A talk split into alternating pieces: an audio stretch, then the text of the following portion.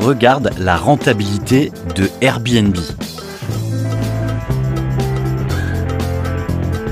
Hello, ici Pierre Dron. Dans ce podcast, je t'aide à porter un regard nouveau sur toi et ta marque. Airbnb termine l'année dans le vert pour la première fois de son histoire. Tout le monde connaît Airbnb cette entreprise californienne qui a disrupté l'hébergement de tourisme sans posséder un seul hôtel. Le business de Airbnb repose sur l'économie de partage, on le sait. Et tu imagines qu'une telle entreprise est riche, une telle entreprise a des créateurs qui sont aussi très riches. Surtout que lors de sa mise en bourse en 2020, l'entreprise valait 101 milliards de dollars. Aujourd'hui, l'entreprise vaut 84,69 milliards de dollars. Mais la force de la marque, c'est pas la valorisation, c'est plutôt l'importance de ses utilisateurs. C'est ça qui fait la richesse, c'est ça qui fait finalement la valeur de cette entreprise. Ce qui peut te paraître dingue aujourd'hui, c'est que en 2022, l'entreprise termine pour la première fois dans le vert.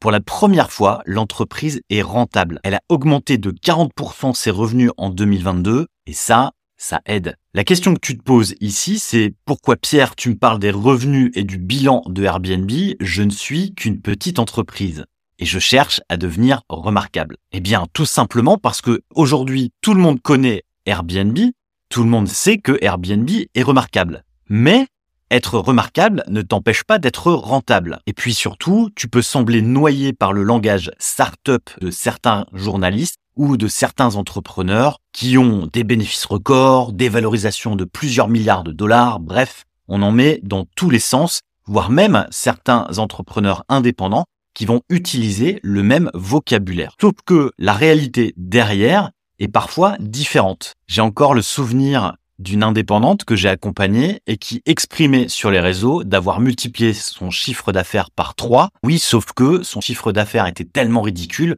que c'était évidemment facile de le multiplier par 3. Bref, ne te laisse pas embarquer par les chiffres. Regarde plutôt la réalité qui est toute différente.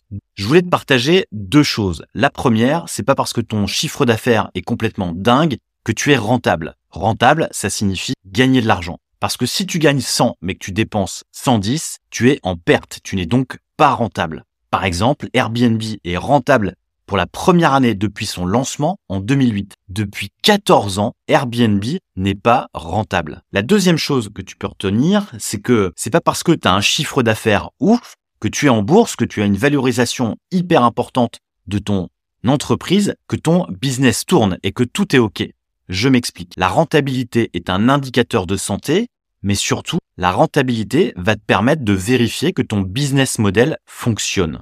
Par exemple, pour le business de Airbnb, ça repose sur une plateforme d'échange, ce qu'on appelle l'économie de partage. Airbnb ne gagne que des commissions. S'il n'y a aucun échange sur la plateforme, Airbnb ne touche aucun revenu. En 2020, avec la pandémie, évidemment, avec un stop de l'économie en général et donc de l'hébergement de tourisme, l'entreprise a été totalement arrêtée. L'occasion de pivoter. Mais là, je t'en parlerai dans un prochain épisode. Ce que je veux te dire ici, c'est que derrière les chiffres, il y a surtout une réalité de ton quotidien, de ce que tu fais pour gagner de l'argent. C'est ça qu'on appelle le business model. La moralité de cet épisode ou la moralité du bilan de Airbnb, c'est 1. En externe, ne te compare pas aux autres puisque tu ne sais pas s'ils sont rentables. La moralité en interne, vérifie ta rentabilité et non pas ton chiffre d'affaires. Enfin, petit conseil bonus, n'hésite pas à pivoter ton modèle économique ou ta stratégie ou ta commercialisation ou ton marketing pour faire comme Airbnb et réussir à être en progression malgré la crise. Maintenant, c'est à toi de jouer.